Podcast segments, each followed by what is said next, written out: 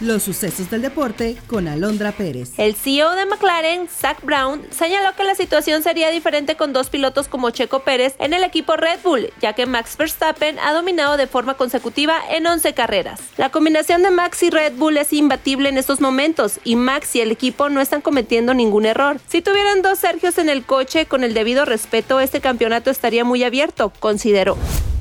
De la mano de Pep Guardiola, el Manchester City se impuso por 5 a 4 en penales sobre el Sevilla para conquistar la primera Supercopa de Europa de su historia, ello luego de igualar a un tanto en tiempo regular. Los dirigidos por Guardiola tuvieron mucha clase al realizarle pasillo a los futbolistas del Sevilla, dignos subcampeones. La Federación Internacional de Natación, conocida como la World Aquatics, dio a conocer la creación de una nueva categoría en la que podrán competir nadadores de todos los sexos e identidades de género y que tendrían participación en la próxima Copa del Mundo de Berlín en las pruebas de 50 y 100 metros de todos los estilos. Cabe destacar que en 2022 la exfina prohibió a los deportistas transgéneros participar en los Juegos Olímpicos y la Copa del Mundo. Está usted bien informado. Somos Sucesos Coahuila.